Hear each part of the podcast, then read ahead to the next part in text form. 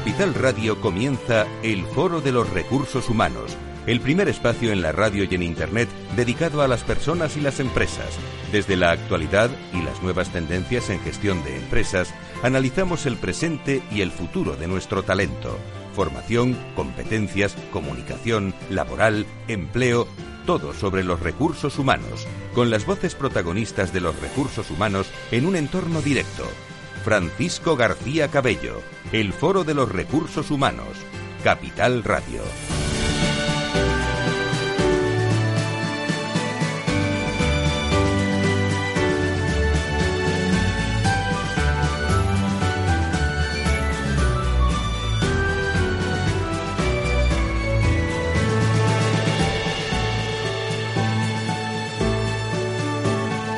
Muy buenos días, ¿cómo están? Sean todos ustedes bienvenidos a una nueva edición de este lunes eh, del Foro de Recursos Humanos. Este es un foro de recursos humanos pos eh, unas elecciones generales.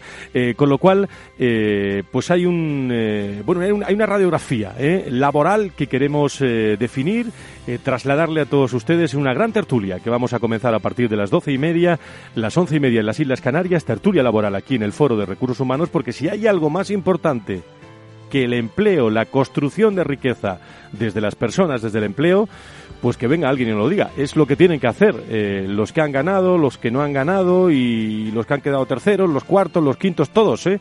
Tienen que pelear en pro del, empleo. ¿Cómo está la situación laboral?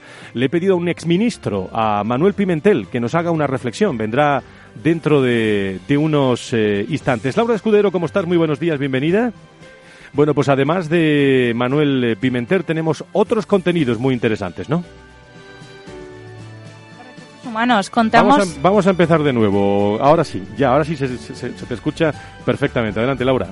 esta mañana en Capital Radio contamos con Laura Di Prisco, que está sentada aquí a mi izquierda y es Global Culture y People Happiness Lead de Finance Sense, para hablar de tendencias en el sector de recursos humanos, nuevos modelos de gestión organizacional. Desde la Fundación A3 Media nos acompaña su directora Carmen Vieger para acercarnos a la experiencia del empleado. Y como ya has anunciado hace unos minutos, hoy tenemos un programa muy laboral con las opiniones y experiencias de Manuel Pimentel, exministro de Trabajo y Asuntos Sociales, presidente de honor de Adirelab y editor de Almuraza. Y con él viene Juan Suances, vicepresidente de Adirelab y socio de Creo, con los que vamos a analizar el panorama laboral del país, además de Antonio Pérez, secretario general de FETICO, y Alfonso Sagastizábal, director de Relaciones Laborales y Prevención en Altamira Asset Management. Gracias, Laura. Eh, ¿Cómo está Twitter? Eh, se mueve mucho, pero si quieren conectar con nosotros, ¿cómo lo pueden hacer nuestros oyentes? Lo pueden hacer a través de arroba capital radio B y arroba foro recursos humanos, foro RRHH, donde vamos a transmitir también el comentario de nuestro People Strategic Tomás Pereda. Tomás, muy buenos días. ¿Cómo estás? Bienvenido. Buenos días. Bueno, ¿qué radiografía hacemos de, de estas elecciones así en, en portada, en primer plano? Porque ya incluso algunas dimisiones eh, de, Sí. de- de líderes, ¿no? Hablando de líderes y de personas. Sí, pues yo creo que yo, recordaba esta mañana la obra de teatro Esperando a Godot, pues seguimos esperando a un gobierno. Pues yo creo que la sociedad sigue necesita respuestas, necesita reformas importantes. Desde el punto de vista del mundo de las personas, yo creo que el mercado de empleo necesita una, una, una reflexión im- importante. Están cambiando las realidades, están cambiando la dinámica del propio mercado y necesita que, que, que las normas eh, aco- acompañen y faciliten. Y luego, para mí hay algo siempre muy importante que es el aprendizaje. Yo creo que la, transformación digital eh, va a requerir un, proceso de, reciclaje profundo y necesitamos que los gobiernos estén acompañando a lo que ya la, sociedad necesita. Bueno, pues luego el comentario, hablando mucho de aprendizaje hoy, y, eh, acordándonos también de, de hombres y mujeres muy interesante en el entorno de aprendizaje, de Tomás Pereda hoy en esta tertulia, programa que comenzamos desde ya. Si quieres saber todo sobre los recursos humanos y las nuevas tendencias en personas en nuestras organizaciones, conecta con El Foro de los Recursos Humanos con Francisco García Cabello. Fonditel, gestor independiente perteneciente al Grupo Telefónica con más de 20 años de experiencia. Ofrecemos soluciones de inversión tanto en planes de pensiones como fondos de inversión. Nos adaptamos al perfil de riesgo de nuestros clientes, poniendo a su disposición toda nuestra amplia experiencia, alta capacidad de innovación e independencia en la toma de decisiones. Todo ello con unas de las comisiones más competitivas del sector. Ven a nuestra oficina, visite www.fonditel.es o llame al 91 704 0401. Fonditel, comprometidos con tus inversiones.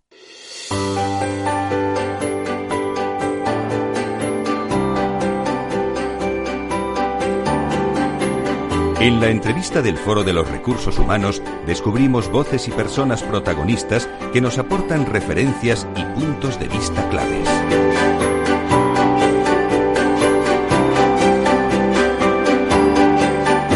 Vamos a comenzar, a comenzar sin más dilación a esta hora eh, eh, la actividad del, eh, del día está centrada mucho todavía en el ámbito político, pero estamos en un programa de recursos humanos. Luego, dentro de, de, unos minutos, vamos a abrir nuestra tertulia laboral, insisto, con testimonios muy interesantes para analizar eh, de fondo una de las prioridades que es el, el, empleo. Y antes, en esta entrevista de la mañana, yo quería conectar hoy con una persona que me agrada siempre hablar y que hablamos en tono también muy humano, como es la directora de la Fundación A3 Media, Carmen eh, Vigue, que creo que tengo en línea ya a esta hora. Doña Carmen, encantado de saludarla. Muy buenos días.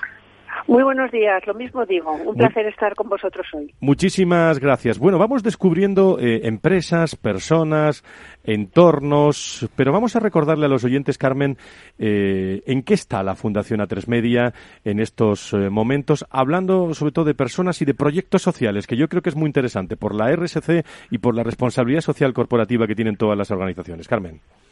Pues mira, nosotros ahora mismo estamos trabajando tres grandes ámbitos. Uno tiene que ver con la normalización de la discapacidad, otro tiene que ver con la humanización de los hospitales infantiles, que esto tiene mucho de personas, y otro tercero, eh, tratamos de contribuir a la mejora educativa y aquí también tenemos proyectos concretos con directores de recursos humanos. Respecto a la humanización, eh, que dentro de poco vamos a tener un encuentro muy, muy interesante en el cual vas a participar también, ¿cómo centráis eh, vuestro mensaje sobre todo en, un tema como es la salud, hospitales, donde bueno, lo humano está en primer plano siempre, ¿no? Pues mira, nosotros hemos escogido un ámbito que es tratar de eh, ayudar al sector sanitario a definir qué se entiende por humanización. Y hemos trabajado en equipo con más de 50 entidades del sector sanitario para definir los parámetros de qué es lo que importa cuando hablamos de humanización y en qué porcentaje. Y con ello hemos decidido o hemos construido un índice que nos ha permitido no solo tener un mapa general, sino que cada gestor de cada hospital pueda tener un informe personalizado para ver cómo cuánto de humanizado está su hospital y poner en valor también todas las acciones que están haciendo las áreas de atención al cliente, las áreas de humanización precisamente, las áreas responsables de, responsabilidad corporativa. Es una herramienta que le permite pues medir el grado de avance y cómo de cuánto puede estar humanizado su hospital y también decidir las inversiones y las políticas que debe seguir para seguir mejorando. Un aspecto eh eh, yo me encuentro con Carmen muchas veces en entornos de, recursos eh, de recursos humanos, pero estáis trabajando mucho, bueno, la Fundación A3 Media y la Fundación Mafre, eh, estáis trabajando en, campañas para descubrir también la formación profesional, que esto es mucho también de recursos humanos.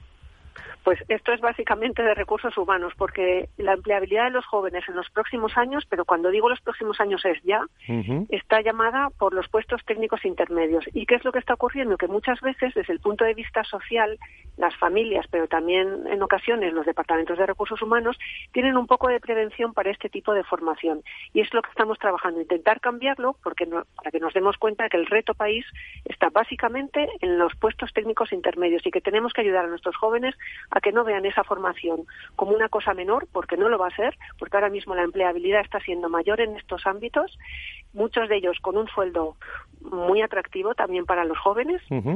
Y es cambiar un poco esa sensación con directores de recursos humanos, con empresas y también con los jóvenes y las familias. Carmen, y está cambiando también el, ciclo porque siempre hemos visto, esto es muy típico y tópico, pero siempre hemos visto una FP pues abandonada y, arrinconada. Y luego daremos los datos de, empleo joven en nuestro país eh, y, en otros países, eh, eh, bueno, están siendo más rápidos que nosotros en, este, en esta materia. ¿A qué velocidad vamos y cuál es la radiografía para 2020 en cuanto a la creación de, oportunidades en la formación profesional? Pues mira, la formación profesional es que es verdad que, bueno, a mí me encanta este proyecto porque realmente hemos puesto Descubre la FP porque yo creo que de los de cierta edad tenemos ahí, aunque no me doy por tan mayor, pero tenemos mm, algo olvidado, ¿no? Ahora mismo eh, se están ofertando más de 160 titulaciones diferentes de 26 familias profesionales distintas con cosas tan atractivas y tan novedosas como puede ser el tema de parafarmacia, de atención social a la gente, tema de vinos y aceites, o sea, está muy pegada a negocio, muy pegada a la empresa, muy pegada a la actualidad y muy pegada a la innovación. Eh, mi sensación es que, aunque mm, las comunidades autónomas efectivamente van a distintas velocidades, sí que hay un esfuerzo en general y parece que hay un compromiso por parte del gobierno pasado y actual, por lo que parecen ¿no? los resultados de la encuesta, de impulsar y de ser más ágiles en la formación de los nuevos títulos, para dar pie a cosas pues tan curiosas o tan atractivas como puede ser el vuelo de drones, ¿no? que se está utilizando en muchísimos ámbitos y eso tiene que, tiene que responder a una formación y a una titulación. Entonces sí que creo que es verdad que hay un esfuerzo por parte de todos de crear esos nuevos títulos. Se está trabajando y nosotros también tenemos alguna iniciativa al respecto para acercar el centro educativo a la empresa y bueno, entre todos, eh, afilar eh, los perfiles que son más necesarios y el tipo de formación que se requiere. Pero sí creo que va a ser un, si apostamos por la formación profesional, creo que es una apuesta de país y una apuesta muy acertada. Y sobre todo, eh, bueno, hay testimonios que he leído de todas las cosas que hacéis y he visto de, alumnos de FP que son muy, muy interesantes, pero lo que más me interesa y os felicito por el trabajo que estáis realizando es la mentalización y la, y la, la cultura, cómo hacéis llegar a la cultura de las organizaciones, sobre todo a los CEOs y a los directores de, recursos humanos. Bueno, los directores de recursos humanos eh, ya me consta que están en ello, pero los CEOs, eh, aquí, ¿cuál es la reacción de las eh, hombres y mujeres de arriba de las compañías cuando hablamos de formación profesional, Carmen? Pues mira, esto es muy curioso porque mm, la verdad es que al principio eh, parece como que cuesta un poco, porque claro, tienes que hablar con distintos departamentos, pero están ellos encantados. Lo que es más, muchas organizaciones están haciendo una transformación para cambiar un poco la pirámide de perfil que tienen en su entidad están apostando muchas de ellas por y tienen muchas cosas que contar positivas por la formación profesional, porque al final son chavales que vienen muy motivados, preparados desde un punto de vista práctico posiblemente más que los universitarios. Y para los que es una oportunidad tremenda el poder entrar en una gran empresa o mediana empresa con, un, con una carrera profesional que bueno puedes dilatar más en el tiempo y ofrecerles una, una promoción pues como más sostenible y más prolongada. Y curiosamente lo que pasa es que cuando ellos participan eh, cambian también la percepción que tienen dentro de la organización. Y nos ha ocurrido que en algún caso se ha reorientado, digamos, toda la organización internamente para hacer más caso a las declaraciones del CEO o de su presidente, ¿no? Con lo cual ha sido como un doble efecto, un doble efecto positivo, ha tenido mucho impacto y algunos de ellos han tenido bueno, yo diría algo más que coqueteos con la FP, porque de hecho tenemos el caso de algún eh, CEO de una compañía muy importante que empezó en, en, lo que era la formación profesional o lo que antes se llamaban los, los aprendices, ¿no? Con lo cual, eh, las organizaciones sí que cambian. Y la respuesta de los directores de recursos humanos en este ámbito también es muy buena, porque tienen muchas cosas que contar, porque hay muchas historias personales de superación, de éxito, de ilusión, de motivación, que contagian a sus otros compañeros. Así que la verdad es que está siendo un gusto hacer esta línea de trabajo. Muy bien, Carmen, pues te agradecemos mucho este testimonio, porque además quería yo conocer eh, cómo estáis trabajando en... Eh, veo hay muchos influencers también que los tenéis convencidos ¿eh? en, esta, eh, en esta materia y muchos directores de recursos humanos que me están hablando también de las cosas que, hacéis y por eso he llamado esta mañana a la directora de la Fundación A3 Media, Carmen eh, Carmen, muchísimas gracias. Nos veremos antes de Navidad, seguro. ¿eh? Estupendo. Muchísimas gracias a vosotros. Feliz día. Muchísimas eh, gracias. Laura Di Prisco. Laura, ¿cómo estás? Muy buenos días. Bienvenida. Hola, muy buenos días, Fran. a ti cuando, cuando oyes, eh, Laura es experta eh, financense, eh, experta en cultura, en, eh, en personas, eh, consultora que estuvo aquí su director general hace, hace muy poco, o, su CEO, y, nos habló también de, de la evolución de esta compañía, donde la experiencia de empleado, la cultura es muy importante. Tú cuando escuchas a Carmen de la Fundación A3 Media hablar de FP, de cómo los CEOs están hablando de esto, ¿tú qué piensas? Pues totalmente de acuerdo. Eh, hoy más que nunca la cultura organizacional ya no puede ser solo un tema de recursos humanos, tiene que ser una estrategia eh, de toda la compañía y, tienen que estar convencidos o incluso dar el primer paso pues los líderes de, de la misma, entre ellos los CEOs o, incluso toda la directiva. ¿no? Eh, y en Find Sense, por ejemplo, nosotros eh, hemos dado pasos en esa dirección y Rafa, que es uno de los socios fundadores, junto con José Ramón López, que, que es nuestro actual CEO, pues de los últimos años para acá hemos invertido muchísimos esfuerzos en términos de tiempos, proyectos y demás para, para garantizar que la cultura que nosotros queremos implementar y crear en la compañía sea algo de, de todos. No solo de. Eh, la culpa de cambiar la cultura, permítanme la expresión, ¿qué la tiene? ¿El cambio generacional y el avance de la tecnología? Es un poco todo. O sea, hay eh, temas que se relacionan con, con las nuevas generaciones, millennials, centennials y los que vendrán, que cada vez están eh, formando mayor parte de la fuerza laboral, pero eso viene acompañado de toda la transformación digital y tecnológica que sin duda pues obliga a las organizaciones también a, a pensar las cosas de una nueva manera, ¿no? El, la formación, el desarrollo de las personas dentro de la organización eh, ya no pueden seguir los modelos más lentos o burocráticos y, y como lineales. Eh, todo tiene que ser mucho más ágil eh, y, y de manera colaborativa, ¿no? ¿Cómo ayudáis vosotros a las empresas a ser, eh, iba a decir, a marcar la diferencia, ¿no? Que esto es una cosa que se habla mucho, pero la cultura muchas veces marca la diferencia de los estilos de hacer, ¿no? Sí, totalmente. Pues nosotros partimos de la idea de que tiene que ser una cultura centrada en las personas. Eh, al final, eh, no importa el tipo de empresa, tamaño, negocio o industria en la que esté, eh, sin personas no podemos llegar a, ningún sitio. Y lo que hacemos es eh, identificar sobre todo cuatro elementos. Eh, para nosotros lo, lo importante de, de poder empezar a dar pasos en esa transformación es identificar quiénes somos, la identidad, eh, de, de qué queremos ser, eh, luego un propósito claro, por qué la organización existe, qué tipo de necesidades o soluciones quiere brindar a la comunidad o a la sociedad, eh, y luego todo eso enmarcarlo en un, en un entorno cultural donde están pues los valores, las actitudes, esos comportamientos que en el día a día los que conformamos ese grupo deberíamos potenciar y personificar y finalmente pues tener una, una estrategia que nos permita llevar eso en el día a día con procesos, políticas. Eso en Find a Sense nosotros lo hemos bautizado EPIC, que son las cuatro, las cuatro siglas, eh, y, y con este modelo pues vamos dando pasos. Eh, dime una cosa, eh, por dar alguna pista o, o subrayar algún aspecto interesante para 2020, cuando estamos hablando de cultura, la, la tendencia, ¿cuál va a ser en, en tu opinión? Laura, tú que no paras de hablar con empresas y directores de recursos humanos.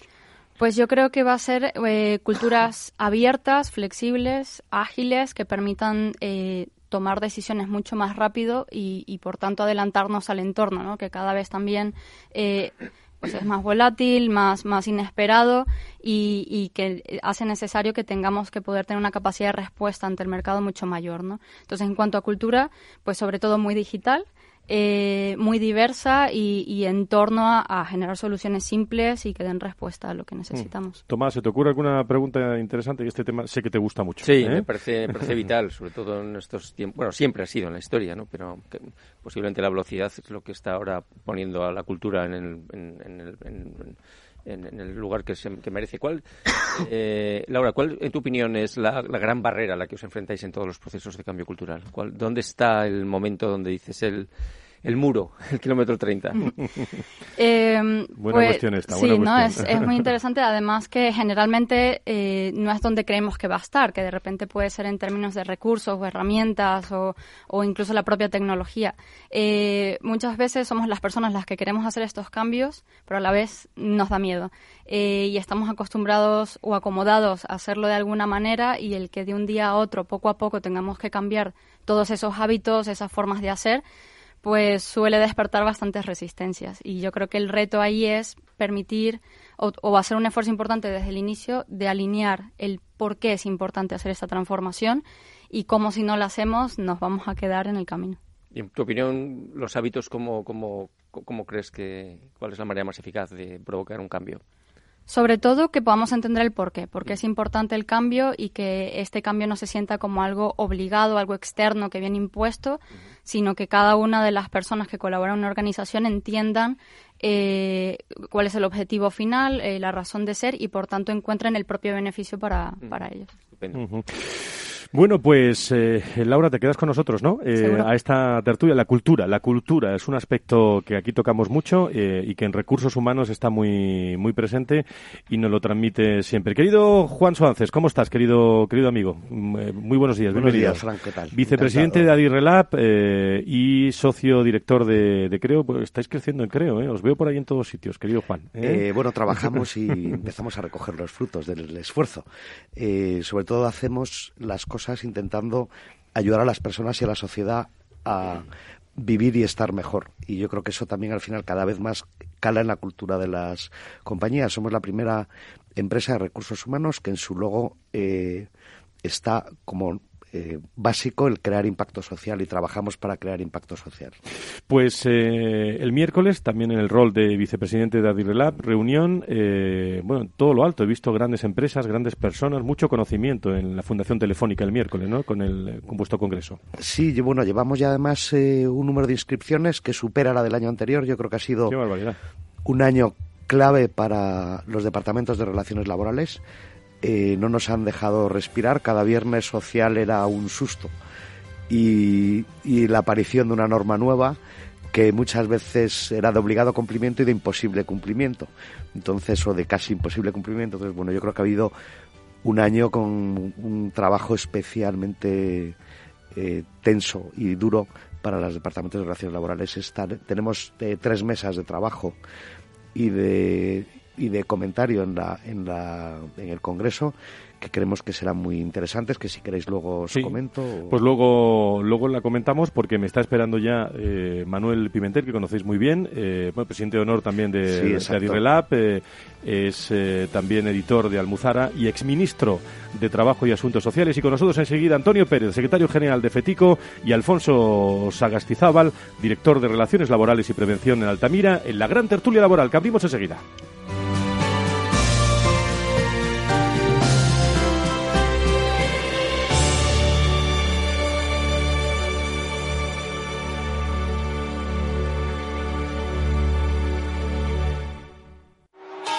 Nos gusta acabar todos los años a lo grande. A tu plan de pensiones también. Realiza una aportación a tu plan de pensiones de Renta 4 Banco y recibe hasta un 1% de regalo cada año sin límite de cantidad. Entra en r4.com e infórmate. Renta 4 Banco, tu banco especialista en inversión. Ver bases legales de la promoción en r4.com. ¿Quieres anunciar tu negocio en la radio? Entra en el clubdelaradio.com. La compra es online, pero no os vamos a negar que nos encanta que nos llaméis. El teléfono, olvídate, no te vas a acordar.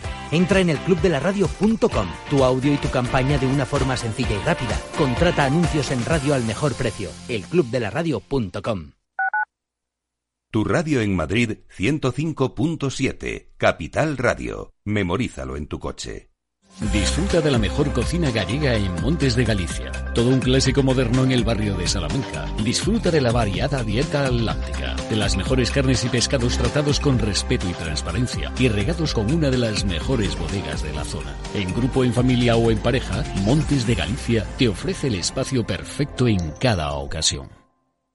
Capital Radio presenta Especial Inversión Inmobiliaria, una jornada conducida por Meli Torres y Carlos Ladero en la que hablaremos sobre el sector inmobiliario como destino de inversión en bolsa, cotizaciones, oportunidades y soluciones para accionistas e inversores institucionales. Nos acompañarán Merlin Properties, Neynor Homes, LAR España, Quabit Inmobiliaria, Renta Corporación, Millennium Servicios Inmobiliarios e Inmobiliaria del Sur. Reserve su plaza y asista gratuitamente a este especial llamando al 912 83 33 33 o en el mail eventos arroba. Especial inversión inmobiliaria en Capital Radio, el 20 de noviembre de 10 a 12 horas desde Roca Gallery, José Abascal 57, Madrid. Con el patrocinio de GPM, Gestión de Patrimonios Mobiliarios. Horno San Onofre. Somos pasteleros y eso nos gusta. Utilizamos materias primas que nos hacen disfrutar y elaboramos todos nuestros productos de forma artesanal, sin sucedáneos, ni margarinas, ni grasas trans. Sabemos que las cosas buenas son importantes. Con el hashtag buscamos gente dulce. Horno San Onofre, calle San Onofre 3, teléfono 91 532 9060 y calle Hernani 7, teléfono 91 554 3396. También nos encontrarás en el mercado de San Miguel www.pasteleriasanonofre.com. Capital Radio. Siente la economía.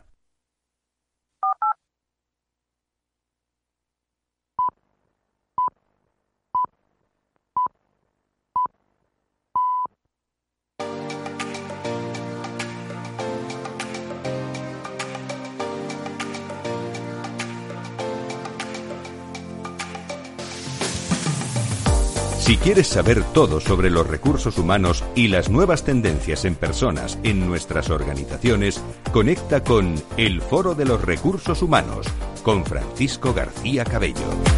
Estamos en directo en la radio hablando de personas y de empresas. Aquí en el Foro de Recursos Humanos con el protagonismo de bueno, de lo que da de sí también después de unas elecciones todo el eh, factor humano, hablando de, de líderes, de formación, de contenido, tiene mucho que ver, ¿eh? Y tiene tanto que ver que ya se ha anunciado que Albert Rivera, el líder de Ciudadanos, abandona no solo el partido, sino que abandona la política. Lo acaban de anunciar hace unos eh, instantes desde Ciudadanos también y, y, se ha conocido a través de todas las redes sociales consecuencias de bueno de, de todos los resultados de ayer y como un líder, Tomás, eh, pues eh, está, pero deja de estar en cualquier momento. Sí, sí, ¿eh? Somos contingentes. Esto es, eh, esto es así y además él lo anunciaba ayer y, y, ya hace unos minutos lo ha, lo ha dejado claro que abandona la política, Albert eh, Rivera, el líder de, de Ciudadanos. Vamos a escuchar todos juntos el comentario de Tomás Pereda, que bien le vendría bien a muchos escucharlo sobre el aprendizaje.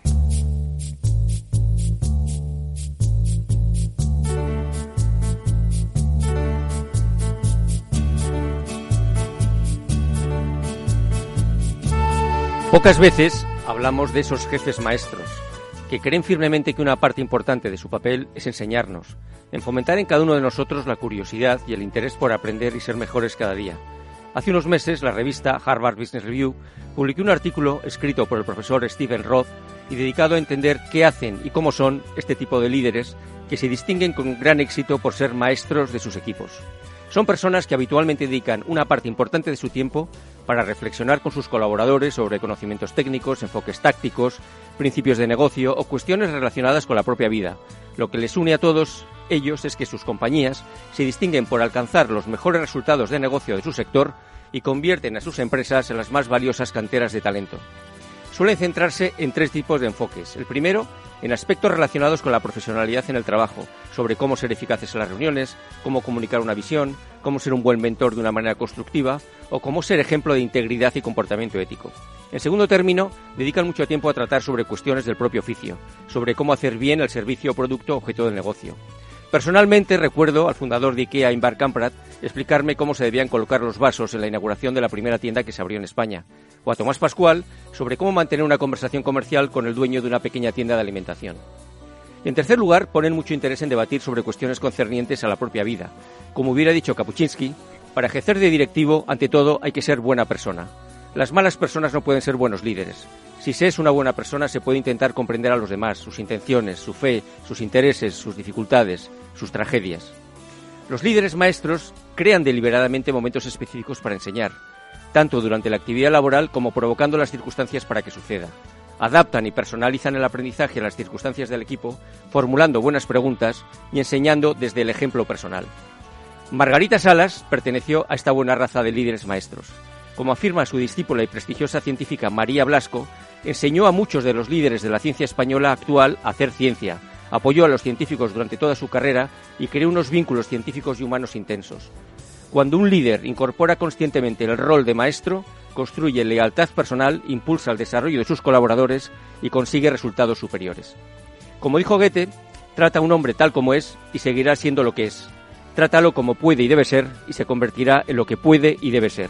Porque nosotros, los de entonces, los que recordamos la influencia en nuestras vidas de los buenos maestros, seguimos siendo los mismos. Con la voz y la firma de Tomás Pereda.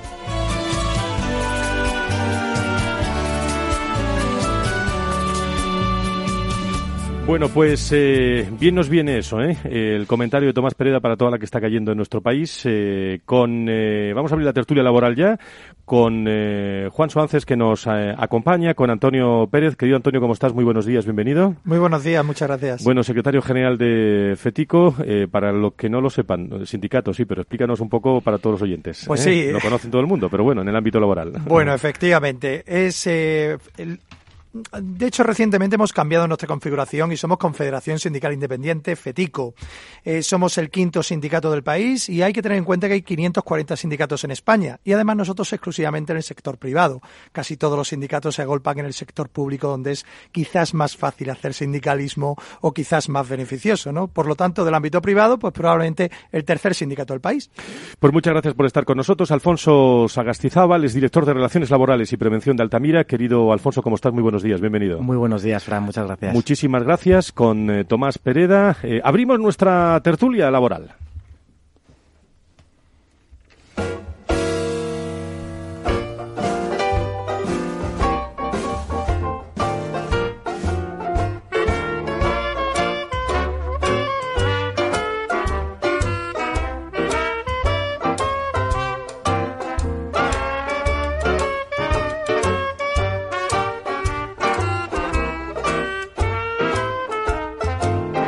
Bueno, pues vamos a empezar. Eh, Juan, luego recuérdame que, que hablemos también del, de Adirrelaz, de la, de la agenda que tenemos para el miércoles, que, he visto que hay gente muy, muy interesante. Pero eh, después de una serie, yo tenía pensado eh, muchísimos temas, pero después de, de las consecuencias que están teniendo también estas elecciones y, y, del fondo que tiene todo esto para los ciudadanos, que al final lo que importa es la, la salud, la economía, el empleo, ¿no? En, eh, en primer plano, porque se llegue al acuerdo que se llegue, eh, la economía y el empleo son dos cuestiones que, que, están ahí, pero nosotros, bueno, aquí se habla mucho de economía, lógicamente en esta emisora, pero mm, eh, es nuestra obligación también poner las bases de, de referencia sobre, sobre el empleo. Porque tenemos eh, esos 3.177.659, eh, y yo siempre digo la última cifra, porque son personas de desempleados, que son los datos, 3,18% más respecto de, de octubre, respecto de otro mes. En octubre se han dado 97.948 eh, desempleados más. Eh, Andalucía, eh, Aragón, Asturias siguen siendo eh, regiones donde el desempleo es muy importante. En cambio, otras, Madrid, País Vasco, Murcia, pues, pues muchísimo mejor, con unos datos también de afiliados a la Seguridad Social que creció en 106.549 personas en octubre, y hay un total de 19,4 millones de cotizantes en el sistema y se trata del segundo mejor dato de octubre, este de la, de la cotización. Pero eh, el, empleo, y vais a hablar el miércoles en Adirrelab de todo este asunto, juega un papel eh, importante. Desde el punto de vista de, de, vuestra visión, Antonio, como secretario general de, de FETICO, ¿dónde, dónde está el, eh, la clave fundamental para que nuestros políticos, el gobierno que sea, pues pueda hacer algo? Porque si no hacen nada, eh, nos vamos a encontrar con cifras dentro de de unas fechas que, que van a superar estos 3.177.000 y, y el paro hay que pararlo en este, en este caso. ¿Cuáles son vuestras, vuestras reflexiones? Bueno, pues las reflexiones son lo primero que después de las elecciones de ayer, pues parece esto un poco más de lo mismo. Eh, leyendo los programas también de los propios partidos políticos, pues también están yendo siempre en la misma línea, pero yo creo que tenemos cuestiones también optimistas, ¿no? Lo primero, la presión social, ¿no? Yo creo que la sociedad está claramente de acuerdo en dos cuestiones claves que con independencia de, de partidos y con independencia de polarización está claro que se van a afrontar, ¿no? Una es la conciliación de la vida laboral y familiar. Cada día se habla más del bienestar, lo hemos escuchado antes, el bienestar emocional, la felicidad en el trabajo y eso eh, va conllevado por tener una vida plena ¿no? Con lo cual eso no lo, nadie va a dejar de abordarlo, todas las partes lo van a abordar y la segunda parte importante pues va a ser también el crecimiento salarial, ¿no? En lo que va a cambiar es en la óptica, pero yo creo que la sociedad y los españoles estamos de acuerdo en que sea quien sea, eso debe de cambiar, ¿no? Y debe de mejorar. ¿Cuál es tu, tu, visión, Alfonso, desde el ámbito más, eh, más empresarial y desde tu propia organización, desde Altamira? Hola, buenos días. Bueno, yo Lo, primero que, lo que creo es que eh, después de unas elecciones, eh, creo que la gente, y de estos los resultados de las elecciones, la gente está pidiendo eh, ya una, una, actuación, una actuación inmediata. Eh, llevamos muchos meses con un gobierno en funciones que no se han podido tomar las medidas que son necesarias y, sobre todo, que preocupan a los españoles. O sea, el, el, empleo sigue siendo la primera preocupación para todos los españoles, por lo que creo que es el momento para que se arremanguen los políticos y que tomen las decisiones y hagan los programas que, que tengan que hacer. Es, va a ser complicado porque, porque seguimos teniendo un panorama eh, muy, muy difícil, un conglomerado eh, de partidos, pero creo que es el momento de apelar a la, responsabilidad y creo que tiene que ir enfocada en torno a dos, dos temas fundamentales. Uno que es eh, la lucha contra la temporalidad y la precariedad laboral, que, evidentemente todos los partidos políticos llevan en sus programas medidas con respecto a este, a este punto. Y en segundo lugar, evidentemente, el paro y concretamente el paro de larga duración. Eh, cada uno de los partidos políticos eh, presentaba eh, opciones distintas. Lo que, lo que tienen que hacer ahora es, es ponerse de acuerdo. Juan, tú que estás en contacto con, con empresas, con empresarios, con, con personas, vamos a tener un no te pregunto ni siquiera por el cierre de ejercicio de, de 2019, pero un 2020 eh, muy movido en, en, eh, en ERES, en, eh, despidos. Eh, ¿Cómo va a ser nuestro 2020 laboral? Bueno, yo creo que lo que viene a partir de ahora no pinta muy bien. hay bastantes seres que parece ser que van a salir en breve y las perspectivas a corto o medio plazo yo creo que son bastante malas.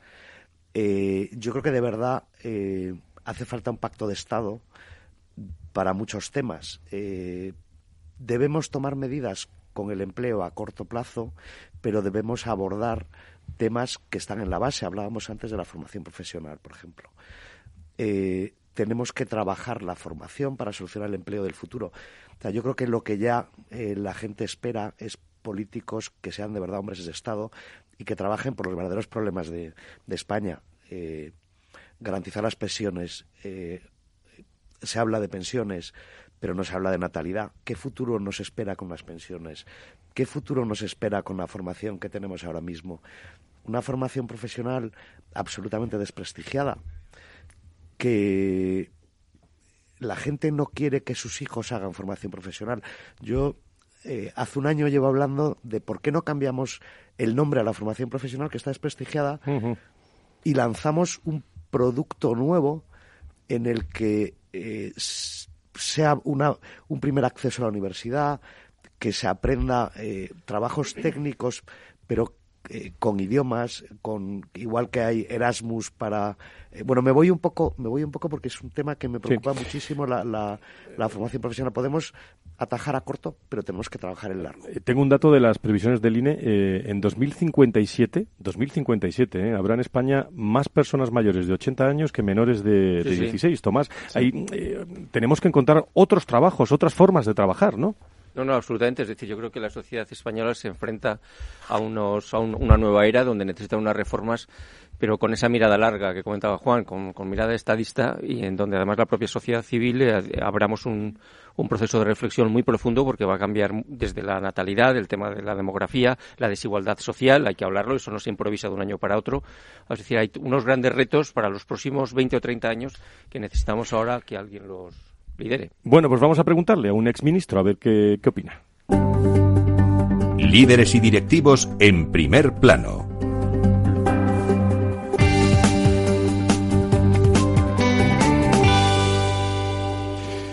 Y en el foro de recursos humanos vamos a afrontar también hablar de asuntos laborales. Eh, estamos en línea con el exministro de Trabajo y Asuntos Sociales, eh, Manuel Pimentel. Don Manuel, encantado de saludarle. Muy buenos días, bienvenido.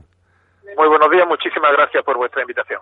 Bueno, eh, por cierto, para todos los oyentes, eh, que, bueno, eh, Manuel Pimentel también es editor de, de Almuzara, ¿qué le ocupa más ahora, los libros o, todas las actividades laborales y todas las cuestiones que, que usted pues maneja y domina bien por, por el histórico, por decirlo así?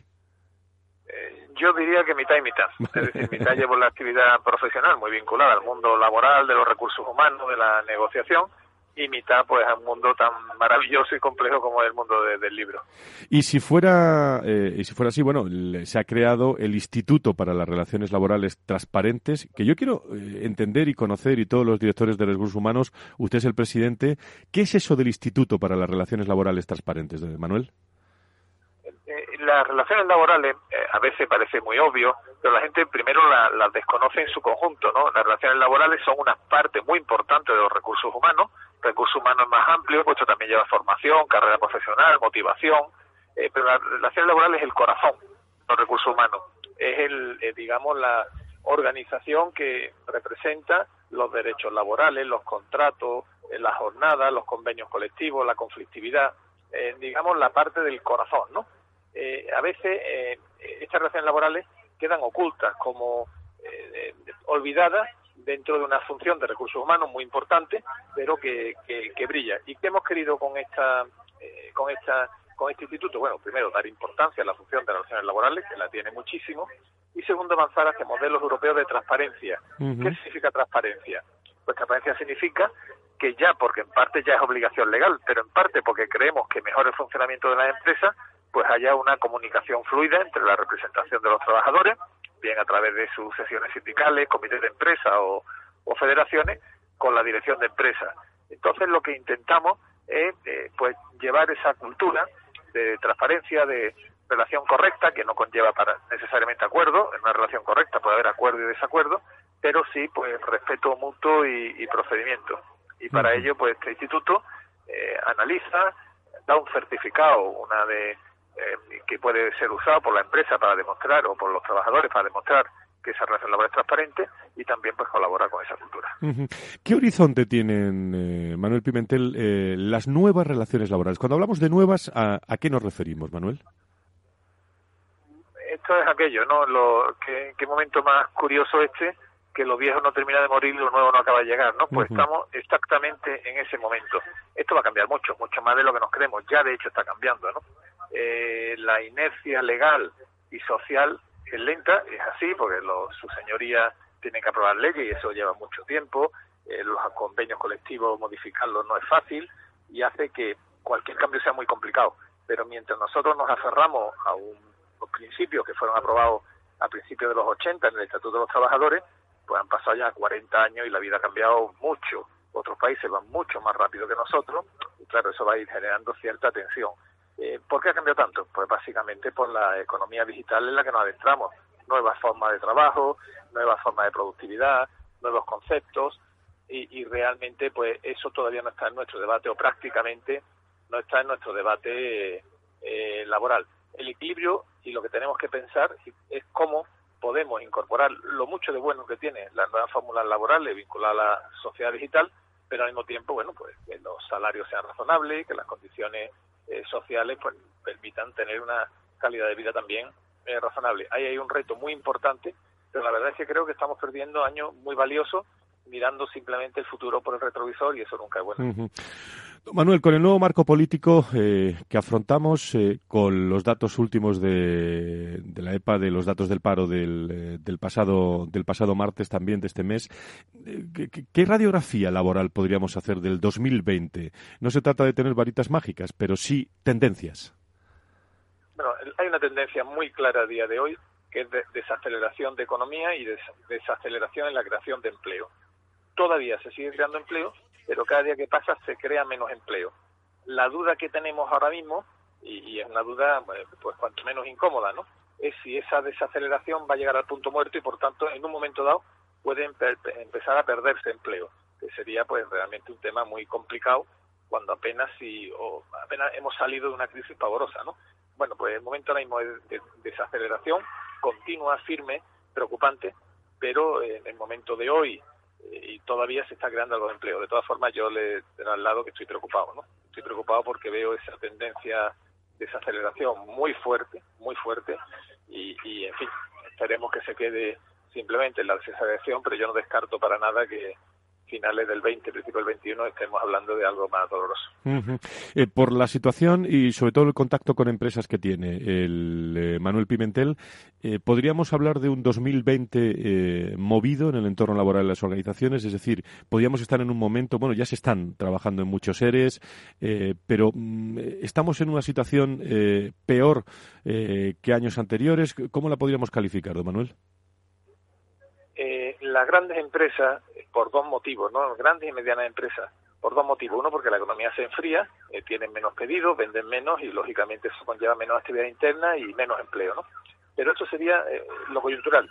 Pero hay un tema que va vinculado con la pregunta anterior, que es muy estructural, que es la sociedad digital. Es que nuestras grandes empresas se quedan antiguas. Surgen pequeñísimas empresas eh, que con una agilidad y con sistemas inteligentes, con muy pocas personas, pues le baten en los mercados, ¿no? Y esto hace que, bueno, el desconcierto sea doble. Eh, por eso, y fíjense, yo en la, cuando hablo con la gran empresa o cuando hablo con medianas empresas, eh, están siendo, digamos, en sus cuentas de resultados eh, castigadas por la desaceleración, en fin, por alguna norma que guste más que menos, pero sobre todo por esta economía digital que los va a forzar a adaptarse, ¿no? A día de hoy, lo que usted apunta de que los ERE están aumentando es una realidad y yo creo que el año que viene se van a ir eh, consolidando. ¿eh? ¿eh? creo que la gran empresa, así como paradigma dominante de nuevo, vuelve a ser adelgazamiento eh, general y concentrar el talento en determinadas actividades de mucho valor. Es lo que, digamos, si pudiera hacer un resumen de lo que veo en el pálpito de las empresas. Bueno, pues ante la creación eh, de este instituto por el que hemos llamado al exministro Manuel Pimentel, del Instituto para las Relaciones Laborales Transparentes, una eh, última cuestión por mi parte. en los últimos años que llevamos eh, entrevistando directores de recursos humanos, en los últimos 17 años del Foro de Recursos Humanos, cada vez veo más, y es un punto de, enfoque también de este instituto, la, la buena relación que existe entre lo jurídico laboral, los recursos humanos y la comunicación y la reputación. Al final se han puesto de acuerdo en las organizaciones estas tres áreas, ¿no, Manuel? Es que va muy vinculado y eso es un avance. Las direcciones de recursos humanos en general son muy dinámicas, eh, están en plena vanguardia y lo tenemos, lo tienen muy claro, ¿no? Esto conlleva eh, las plantillas, los, los recursos humanos, las personas que trabajan en una empresa tienen que estar motivadas, dignamente pagadas, eh, pero al mismo tiempo comprometidas con la, con la empresa sirviendo su objetivo social y colaborando en la cuenta de, resultados y además en un clima de trabajo y de comunicación muy bueno. El Instituto de Relaciones Laborales Transparentes dedica mucho tiempo a la comunicación, tanto interna, que los representantes de los trabajadores conozcan la marcha de la empresa, el porqué, como también la comunicación externa, ¿no? De ahí después el, certificado. Eh, ya sabemos que el principal embajador de una empresa y de la imagen de una empresa son los propios trabajadores, con lo cual necesariamente la comunicación activo eh, no ya circunstancial, sino yo diría actualmente estratégico para toda la empresa y máxime cuando ahora mismo todos con el móvil a través de las redes sociales, bueno, tenemos un porta, una portavocía de, conocimiento y de noticias tremenda. Muy bien, pues eh, creado quedó el Instituto para las Relaciones Laborales Transparentes, que por cierto cuenta Manuel con un eh, con un elenco en su consejo científico muy destacado, con María Emilia Casas, con Cándido Méndez, Enrique Lillo, Ana de la Puebla, Joaquín Borrás, Juan Chozas, yo creo que os habéis rodeado muy bien en este instituto, ¿no? de gente que conoce muy bien el mundo de la empresa, el mundo del trabajo, el mundo de los sindicatos. Porque en el mundo del trabajo hay que ser sensible a todas las sensibilidades, lógicamente, ¿no? Una empresa que tiene que ganar dinero, unos trabajadores que quieren tener unas condiciones salariales y de vida eh, dignas y un juego de relación entre ellos que debe ser transparente, que repito, no conlleva siempre el acuerdo, ¿eh? Tú no puedes tener relaciones transparentes, a veces está en acuerdo o en desacuerdo. Yo creo que en general, ¿eh? organizaciones empresariales y sindicales están en esta dinámica, lo cual somos muy optimistas, ¿no? Con el Instituto de Relaciones Laborales Transparentes somos muy, muy optimistas. Y además, si me voy a permitir una reflexión general, ¿no? En unos momentos en que los acuerdos políticos son muy complicados, sin embargo, en lo que viene a llamarse democracia industrial, es decir, la, la negociación entre empresa y trabajadores, se llegan a acuerdo todos los días, ¿no? Es decir, que con las cosas de comer esa voluntad de acuerdo subsiste y por eso cada día es más necesario ese marco de relaciones transparentes que queremos pues certificar y fomentar. Pues en directo con nosotros el nuevo presidente del recién creado Instituto para las Relaciones Laborales Transparentes, en directo aquí en el Foro de, Recursos Humanos, gracias a Manuel Pimentel, editor de Almuzara y, exministro de Trabajo y Asuntos Sociales. Don Manuel, encantado de saludarle. Muchas gracias. Muchísimas gracias. Un abrazo muy fuerte. Un abrazo. Conecta con el foro en Twitter, arroba fororrhh o llámanos a redacción arroba fororecursoshumanos.com. Bueno, nos queda poco tiempo, pero como seguimos en la tertulia, Antonio, Alfonso, eh, Juan, eh, Tomás, eh, ¿alguna reflexión de lo que habéis escuchado, Antonio, de, lo que ha dicho Manuel Pimentel? Pues sí, una reflexión importante, el papel vital de las relaciones entre empresas y sindicatos para poder construir unas relaciones laborales diferentes, ¿no? Lo que pasa es que estamos siempre intentando arreglar una bici que ya tiene muchos años y que probablemente lo que requiera es un cambio integral, ¿no? Cuando hablamos de diálogo social, que es algo que hoy en día se habla muchísimo, deberíamos también de poner una gran realidad, ¿no? Ese diálogo social en España, hay mucha cantidad de sindicatos, hay unos marcos laborales que ya no se ajustan, ¿no? Pongamos el ejemplo del retail, el retail solo puede menguar, eh, la venta por Internet solo puede crecer y, por lo tanto, un marco eh, intercambiable de trabajadores sería el marco de la logística. La logística y el retail deberían de, de andar de la mano y, sin embargo, los marcos laborales estamos hablando de convenios provinciales, eh, de convenios que no tienen nada que ver con la realidad de esos marcos de futuro, ¿no? Y ahí la negociación colectiva es clave. Alfonso. Sí, estoy, estoy de acuerdo. El, eh, señor Pimentel ha, indicado, ha mostrado su preocupación con respecto a, la situación, a la digitalización, a la automatización. Yo creo que, es verdad que, hoy en día los, expedientes de regulación de empleo se han podido, se han podido incrementar, pero también creo, y aquí va mi mensaje más optimista y de oportunidad, que creo firmemente en la negociación colectiva y por experiencia también eh, somos capaces, cuando nos ponemos y nos sentamos en una mesa, a llegar a grandes acuerdos, a afrontar, a ir de cara eh, eh, en estos temas que nos preocupan tanto. Tomás. Sí, yo simplemente apuntar que yo creo que necesitamos reflexionar sobre el propio modelo laboral, porque no tiene sentido que cuando las cosas van mal tenemos cinco millones de parados y cuando van bien tenemos tres. Cuando otros países de nuestro entorno pues tienen una dinámica laboral mucho mayor. Entonces algo está fallando en nuestro modelo eh, y es lo que yo creo que necesita una reflexión profunda de todos los agentes sociales. Juan Suárez, tu visión sobre lo que has escuchado y sobre todo eh, esto continúa el miércoles, ¿no? En Adirrelab, ¿no? En la, eh, jornada que tenéis, ¿no? El, miércoles estaremos con Manuel Pimentel, que es. el presidente de Adirelab, presidente de honor de Adirelab, entre otras muchas cosas. totalmente de acuerdo en lo que en lo que dice. Yo creo que el análisis que hay que hacer es no hay ninguna de las grandes empresas de verdad que esté creciendo en número de empleados. Todas están decreciendo con los años y eso es algo que debemos eh, mirar qué está pasando y, el futuro de eso dónde está. ¿no? Exacto. Pues vamos a buscar los nichos del empleo en el futuro. Pues vamos a buscar el futuro.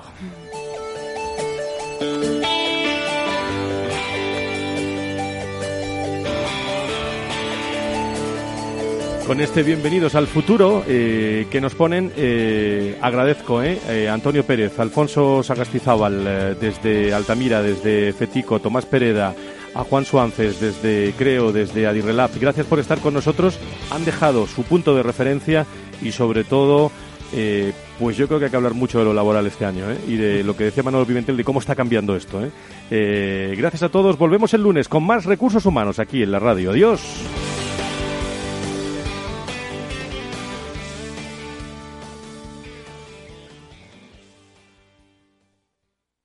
Digo por presumir, ¿eh? pero es que yo siempre he sido muy psicólogo. A mí el olfato es que nunca me ha fallado. No sé, llama el instinto, o si quieres llama la intuición, pero nada más verle me dije, este paga, este paga seguro.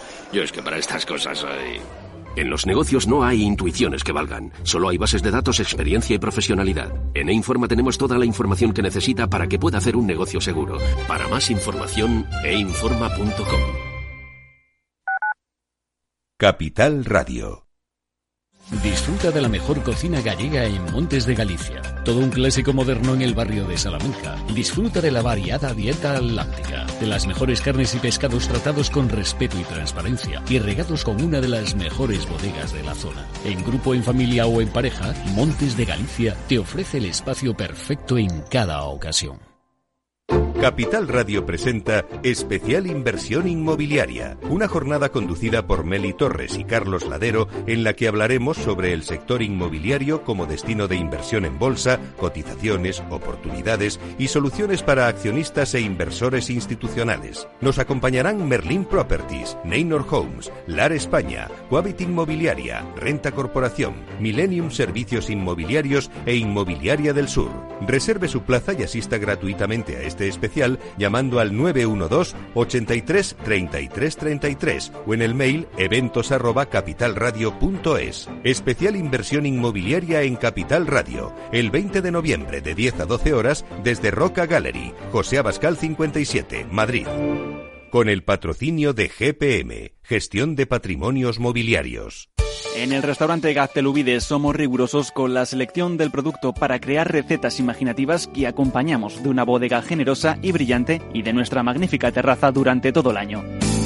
Restaurante Gaztelubide, carretera de La Coruña, kilómetro 12200, La Florida. Teléfono 91 372 8544. Una recomendación del programa gastronómico Mesa y Descanso.